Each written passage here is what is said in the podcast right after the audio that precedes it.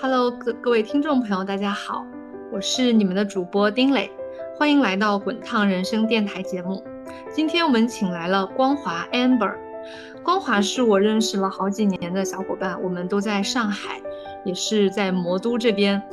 那之前我们很多次线下的交流，让我对光华有很多的了解，也迫不及待的想要把这个宝藏女孩介绍给大家。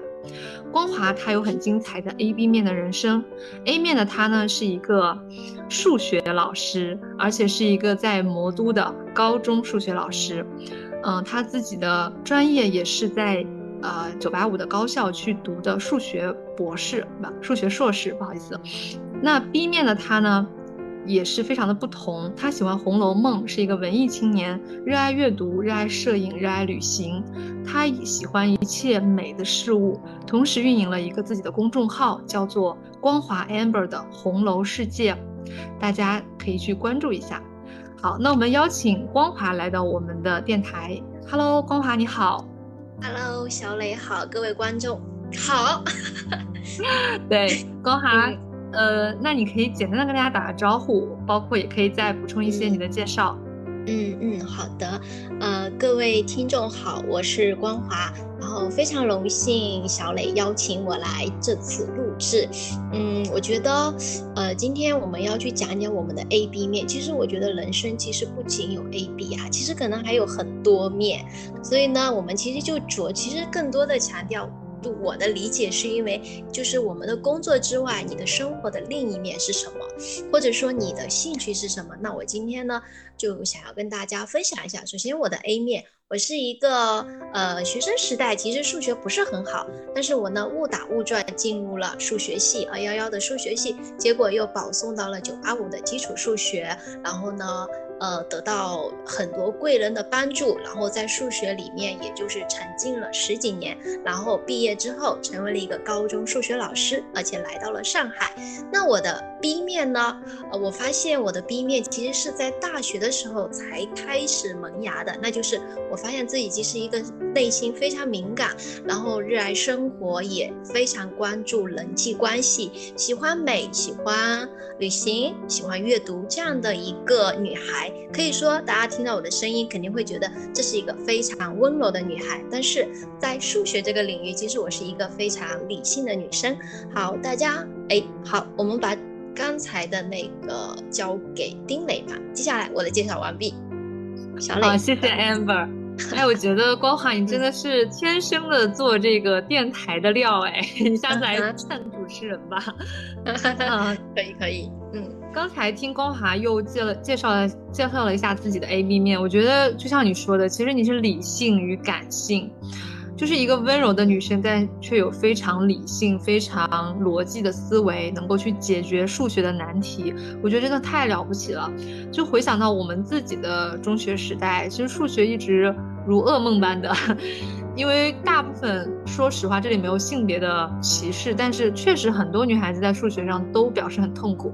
你自己也提到，学生时代好像数学不太好，但后面却，呃，钻研进了这个学科。我觉得这中间应该会有一些心态上或一些契机上的变化，或者一些，呃，你你的感受是什么呢？就从你特别好像不太擅长、不太喜欢一件事儿，然后最后变成了你去专门的去研究这件事儿。嗯。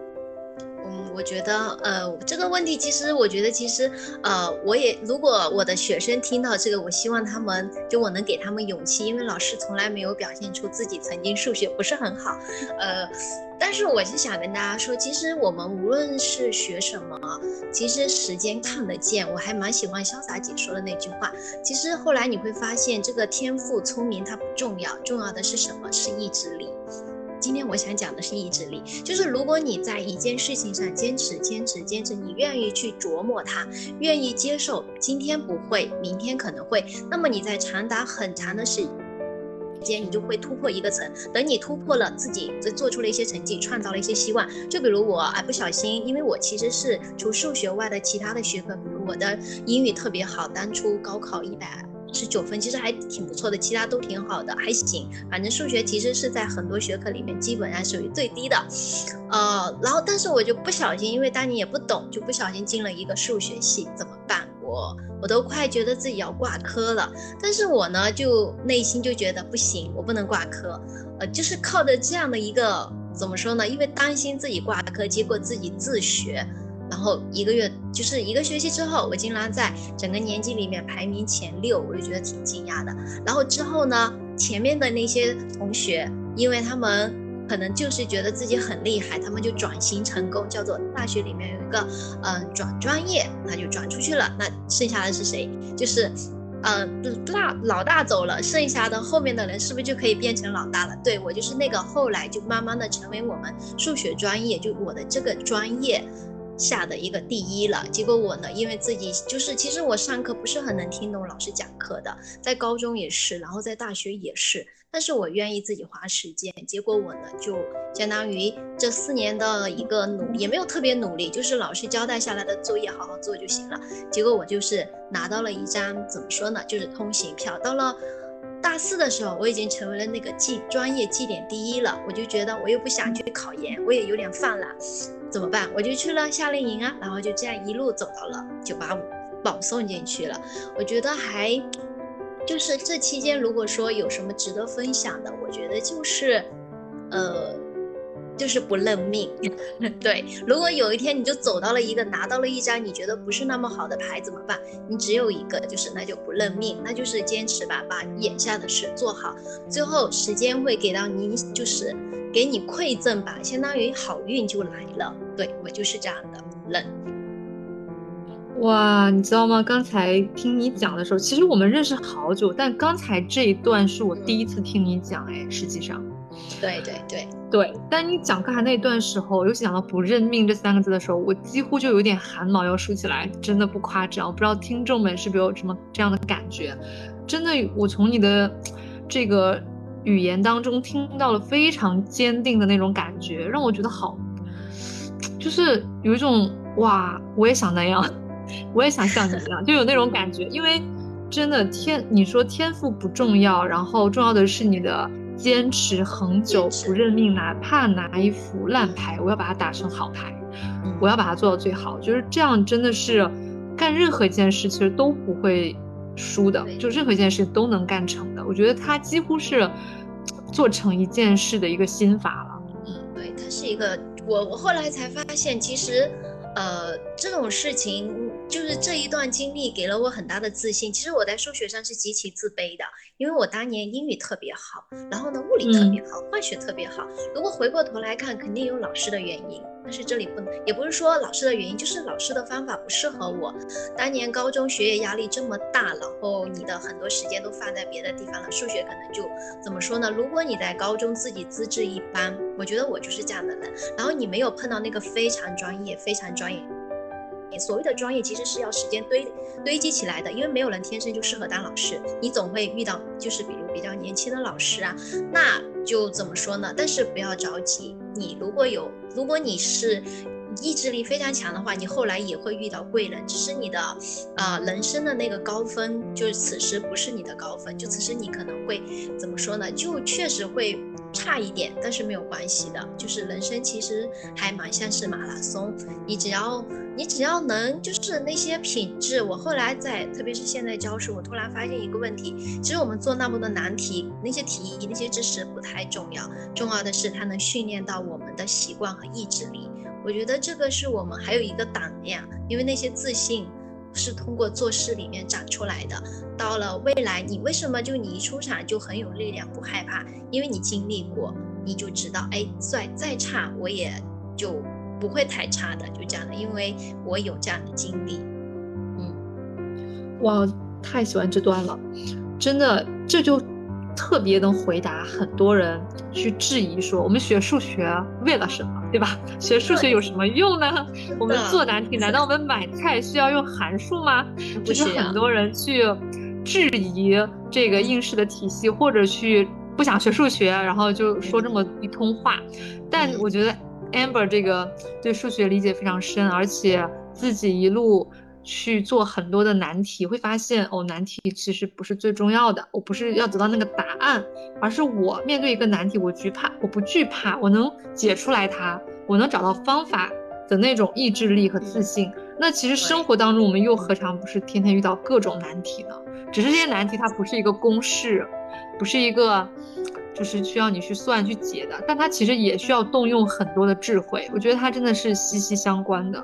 是的，嗯，还有一个加入时间的因素，嗯，对对啊，加入时间的因素，对。因为很多题目，比如我今天是做不出来的，可能我明天就做出来了。就是你要等待，就是你要接受吧，就经常会有这种纠结的状态。因为我我很早就发现，我可能就不是聪明人，我就是一个比较普普通通的。呃，今天算是对自己的一个大揭秘吧。我觉得我不是一个非常自信的人，所以我就有一点点悲观，所以我会做很多的准备。哦，你刚才讲这一点，我倒还真的。嗯，因为我可能没有像你一样这样大量的训练，所以我还没有得出这个结论。但是你刚才讲的时候，我倒觉得还真的有点醒到，或者是有一种让人释怀的感觉。就今天做不出来的题，明天可能会做出来，所以也没必要跟自己去死较劲、死磕自己，让自己陷入一种比较像你说的悲观或者自卑或者难过的一个状态。反而就是有些时候要交给时间。对的，因为可能就是自己思维没到，但是这个坚持是需要的。呃，反正我就，而且最近我也学会了开车。其实我发现我动手能力也不行，但是呢，从开车里面我会觉得，它考验的是一个人的耐心，还有他的意志力。就你你坚持到某个点之后，你就通了。就是有可能是。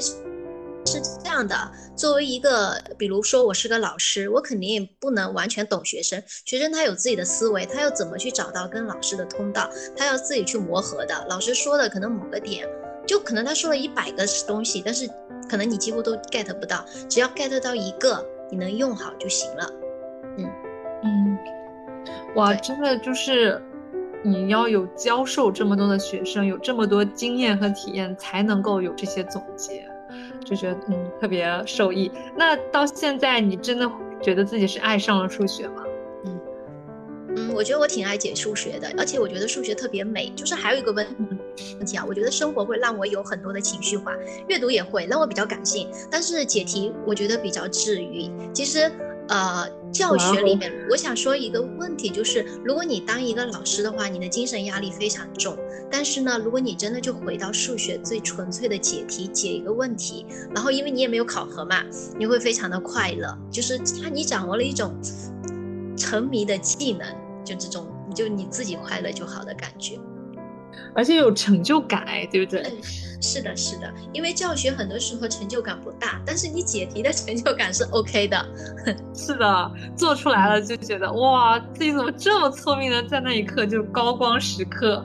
对对，我会觉得自己哇，我觉得我好棒，我觉得我有点小聪明，就这种，就经常会有这种自信。对，所以说当老师最，我觉得哈，因为我还没有当班主任，所以说我 get 到的快乐，我会觉得其实教学里面有很多，因为教育是一个非常理想化的职业，理想就跟现实非常大的差距，而且我们的社会发展太快了，发展快速，那么给到的小孩期待呀，他的各种就非常大，结果他最后会反作用给老师。因为我今天还发现一个问题，其实所有的关系里面，他的呃他的好与不好，其实关系里的人就是没有人置身，就是没有人就是说你能孤独的，就是你能置身之外，你你基本上都是参与了，你感受到了，所以它是双向的，嗯。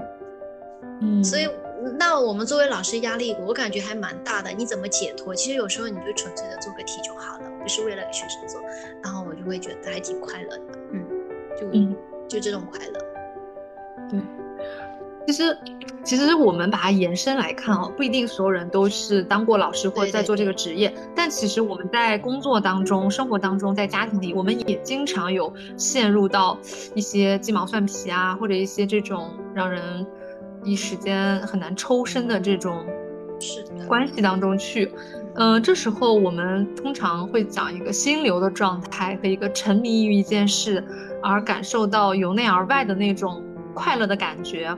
我觉得这个会让我们有治愈感，就像你可能是做数学题给你带来了沉迷和呃成就感，但有些人他可能是喜欢去画画，有些人喜欢去做手账。然后对，也有一些人就喜欢去看电影等等，都可以。我觉得，嗯，是，耶，对，还有很多人去健身。其实这种都是一种方式，可以让我们，呃，沉迷在一个一段时间里，感受到心流的状态，有那样的一种快乐。我觉得其实每个人，不管你从事什么职业，你喜欢干什么，我觉得至少得有一件。嗯嗯嗯沉迷之事，而且这种事情最好，我觉得啊，就是你想到他的时候，不会想到社会对你的评价，或者说金钱给你的快乐。我觉得金钱给的快乐其实它比较短暂，但是你有一天能超越那个社会性，我觉得就我觉得是一种很赞的感觉。那个时候你会觉得哇，人生挺有意思的，而且我这种意思还可以，就是我可以在我自己很很慌乱的时候再走进去，嗯。真的，就是他那种感觉，就就像你说的，嗯，并不是说，哎，我今天画这幅画是要被人评论画的多好，而是说我在创作的过程中，其实好多艺术都有这样的感，这样的功能啊。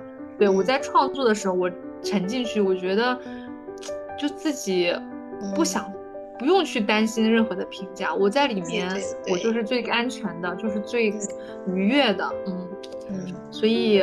我觉得光华也给我们带来一个启发，所以我们所有的听众们，如果你们想要让生活更充满乐趣，或者说能够去短暂的抽离，其实是要去找到一个自己可以沉迷其中的这样的一件事儿。嗯，那我们来聊聊你的另外一面吧。呃，光华他自己的公众号呢叫光华 Amber 的红楼世界，那我们到时候也会打在文稿中，小伙伴们可以去公众微信号搜索关注。我也经常去看光华写的文章，光华的文章是非常的细腻的，而且它叫《红楼世界》。那么我那我们也想听一下，为什么叫《红楼世界》呢？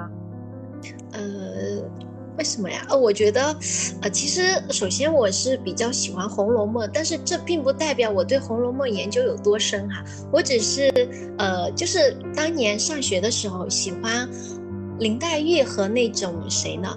呃。贾宝玉的爱情故事，可是等我长大之后，我会不会喜欢呃薛宝钗这样的人？可是我再长大之后，我会发现哦，最后的大 boss 是贾母，然后再长大之后，我会发现哦，原来。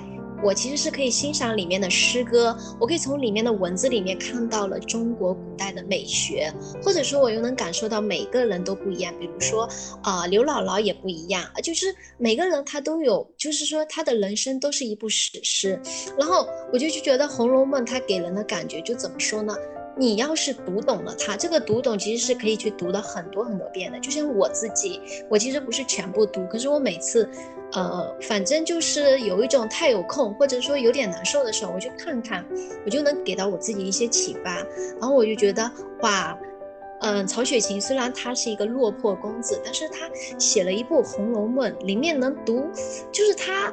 能让人就是你每次去读，你都可以，特别是你带有了不同的经历，你比如说你在学生时代去读，你在憧憬爱情的时候去读，你在婚姻时候去读，或者说你哎在当官，就是说工作积累到一定的阅历，你在人生不同的阶段读它，你都会找到一个榜样或者一个影子。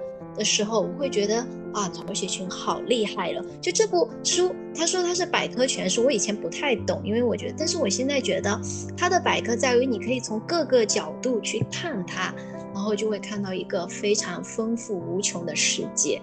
然后我就觉得，哎，红楼这个字就很妙，我就觉得它包含了一个人，因为人其实我们看到的，比如说一个人他拥有的财产，可能他是有限的，或者说他是可数的，但是他的内心的一个世界它是无穷的。那么我们就是红楼两个字给我的感觉，它就是跟数学上的一个穷。大浩渺的宇宙一样，然后我就觉得 OK，我想要通过这个介词，然后就给自己也写一个公众号。然后这个公众号里面呢，呃，我觉得现在来看这个世界有点小，但是我在探索，在努力，就觉得我还我觉得还不够好玩，不够丰富，不够有意义。但是这是我之前全部的，就是说人生比较重大的一些事情的一些思考。呃，未来可能还要继续将它丰富吧，因为人是成长的，嗯，然后我就介绍到这。如果大家感兴趣呢，就欢迎去关注我，这样我就有动力继续写了。好，谢谢光华。我觉得你去描述《红楼梦》的时候，你讲到《红楼梦》就很像对数学里的无穷大，这个符号。你讲到这点的时候，我突然就 get 到了那种美感，就觉得好美。因为我自己本身也是一个非常喜欢这种很跨界的东西。那我觉得《红楼梦》无穷大，其实这就是跨界，因为你把红楼的世界去描述成了一个人内可能是内心世界的这种无穷，嗯，无尽的去探索。真的有些人他研究《红楼梦》是研究一辈子的，甚至不是一辈子，是几代人都在研究它。嗯，呃，所以，我我也很期待未来能够在 Amber 的这个红楼世界里看到更多你内心的一些思考和世和你内心世界的一些分享。嗯，那 Amber，你平常还特别喜欢阅读啊？因为我发现你阅读还蛮广泛的，而且很多是一些文学类、美学类的书。这里有一些可以跟大家去简单的分享或者介绍、推荐一些嘛？除了《红楼梦》之外的话。刚才说到美学，美学我是受呃蒋勋老师的。还有一个问题，我也不知道我迷不迷信。其实我是天秤座，天生 对美充对艺术充满了热情。我我也就是我觉得说到这里，我可能就是觉得，嗯，我可能是自己天生就很爱美吧，就是某个点被启发了，然后就觉得哦，我以前不太承认，或者说在我学生时代的时候，可能我就没有 get 到的那个点，或者说可能家里环境也没有允许，但是。呃，后来慢慢长大之后，我会发现，哇，我原来对美这件事情，就是绝对是美感主义者，就是，嗯，非常在意这些事情吧。嗯，我觉得如果有一天我得到一个非常美好的句子，我写出了一个美好的式子，一个解题方法，我就觉得好开心哦，就感觉就是虽然我没有挣到百万，我就觉得是不是挣百万也是这种感觉，对。然后接下来呢，我想要分享的其实还有一些书。其实我觉得可能是，如果其他的书呢，我觉得呃是有一些是成长类的工具书，有一些呢是自己纯粹的爱好。比如说，我觉得我还挺关注跟美有关的东西。我觉得生命有限，但美是无限的。就像朱雨杰所说的，呃，有哪个生命长得过艺术？嗯，所以就还挺喜欢的。哇，真的，这就是爱读书、爱阅读的人不一样，所以我们也要多阅读。像，呃，今天跟 Amber 聊到现在，我发现光华真的是出口都是美文美句，真的，我都在这边记笔记，哎，我就想把它记下来。那生命是有限的，但美是无限的，对不对？有谁能活过是艺术的长度呢？所以，呃，在跟你聊这。聊你的这一面的时候呢，我就会发现一种非常淳朴、非常，呃，真实以及没有功利心的。我就是喜欢美，欣赏美。其实这点我发现我们俩有点像哎。对，其实我们俩性格也有点像。好看第一位，不管它贵不贵，好看是第一位。我觉得好看，我不管别人给它定价多少，我都不在乎。对，然后但我也跟你一样，就是我曾经是不太在意这一点，也不太承认说我自己是非常爱美的。原因是我认为，我觉得这一点有可能会跟从小到大的教育，或者说我们接收到的信息有关。我一直会认为美是没有力量的，就是以前我会更崇尚于力量。我不知道你会不会这样，就是觉得哎，我要更，嗯，怎么说呢？就是或者说美是很肤浅的，对对对，对，就觉得美是很肤浅，嗯嗯，要实实在在的，可能拿出一些战果来，就看得见的东西才是最重要的。对，以及这个东西要真的是很有能力、很有实力，然后很有力量，很怎么样才行？如果东西这个东西仅仅是美，或者说这个人仅仅是美，我就会觉得，嗯，我就会刻意的有点想忽略他的样子。就是就是觉得啊，我不重视这些，但其实我内心又非常重视。是的，我觉得可能就是眼睛的滋养吧。我之前也大大也有问过我，哎，你为什么那么爱美？我觉得美这种东西能给我们精神的快乐，而且这种快乐不是肤浅的，因为我们会，如果你是美的有克制，因为比如在数学中也有美那些。可能世界比较混杂，声音比就是说我们有一种频率哈。其实我觉得声音和画面，他们有一种什么呢？就是有一种内在的秩序，这种秩序我就可以把它称之为美。嗯嗯，所以说，如果你能遇到那种非常呃你喜欢的，因为每个人喜欢的不一样，你就觉得你跟他同频共振的东西，那我觉得他一定是触动到你的一个心灵的。我觉得人人其实是有灵性的，它能接收到一些信号的。那我觉得就这个美它很虚，它可能会显示在很多的外显性就看得见，其实有时候可能是身体感受到的美。我觉得。都还我我很在乎这件事情，因为我觉得如果他们没有让我得到满足，我觉得我的心灵会比较的枯萎，也就是有时候我可能会压抑自己，或者说我不愿意呃去去做点事儿嘛。我觉得它是我的原动力。嗯。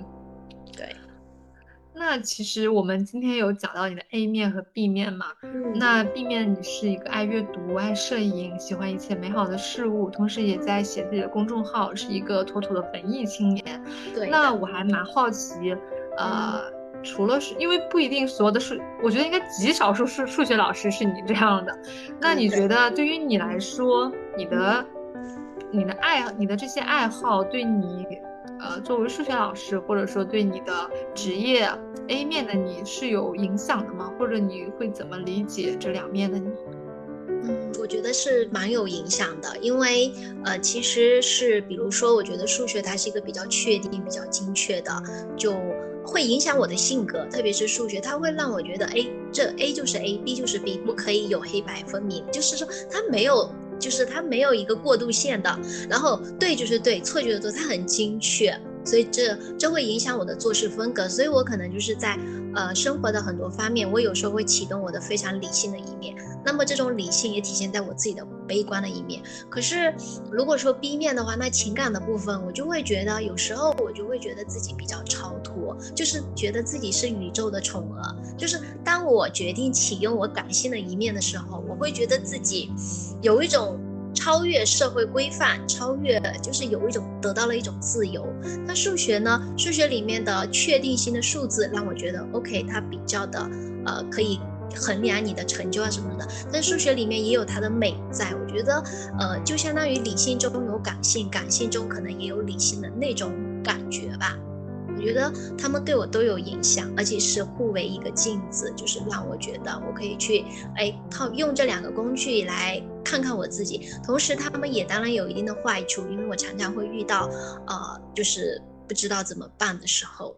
他们都，我觉得其实很多事情是这样的，就是，嗯，它没有完全的好与坏，就看你怎么去化解它。对，是的，像你刚才很有趣的一个表达，说当我启用我。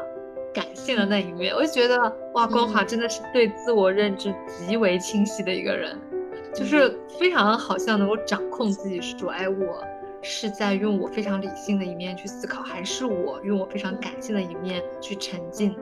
就是你自己是很清晰自己的这种状态的切换吗？嗯我还比较清晰，特别是在教学的时候，呃，因为第一年我都是很感性的，可是后来我才发现，如果你要去解决人际关系啊，因为教学里面其实面对的最真实的真的是人际关系，你跟小朋友的关系，你会发现一个问题，有时候人就是要规则的，因为人的人的天性要引导，不是说可以任意的，所以说有些事情你要。怎么说呢？要克制它。当他在某一种习惯养成了之后，他能掌控自己的天性之后，你再把它释放出来。所以一开始那些所有的美好的习惯，需要刻苦训练的东西都是非常重要的。就是就是它不是说非常，就像学习，它不是说很轻松的，不轻松。就你一定要经过一定的规则的训练，然后。再加上你自己的天性的发挥，我觉得这样的话会比较成为一个，呃，对社会又有用，然后自己又能怎么说呢？又会变得不一样，具有灵性的这样的一个人。嗯，所以我会教在教育学生，我也会呃经常就觉得，哎，什么时候这个事情是需要，嗯，就是用社会规范来规定一下，那什么时候他其实是可以感性一点，因为我觉得它会有助于他长远的发展。就天性是引导的，但不是泛滥的。嗯。嗯，对，明白。所以其实你自己也是经过了在教学，就是你的工作当中的很多感悟，然后对磨练，逐渐掌握了，不仅是自己，可能也是人性的这一面。就如何去引导，如何去培养，包括自己如何去运用自己理性的思维和感性的这种体验。其实，呃，讲到这里，我还觉得这确实是可能每个人身上都会并存的。其实每个人或多或少都会有感性，嗯，对，感性和理性的一面，只是有些人更极端，有些人是更不明、更不明显一点。那这样子也会让我们有不同的体验，因为很多。工作上的事情，包括一些重大决策，需要我们非常理性。但同时，我们所有对美的感受啊，我们生活的快乐、幸福啊，又需要我们有很强的理，对，直觉、感受能力。他又没有那么确定说，哎，什么就是快乐的，什么就是幸福的，我们只能去，嗯，感受它。哇，今天跟光华聊，我觉得还蛮开心的。然后我我相信啊，我们差不多聊了半小时，我们的听众朋友们也能从光华身上感受到一位高中数学老师身上却有满满的这种对美的追求、对数学的思考、对人性的思考、对生活的思考。然后光华，如果在最后，然后你想送给我们的听众一句话也好，一段话也好，你会要。送给大家什么呢？就是，就是，如果你有梦想，那是最好的；如果没有，其实就是做好当下的事情吧。你做出了，就是你创造了希望，这个世界就会给你更多的希望。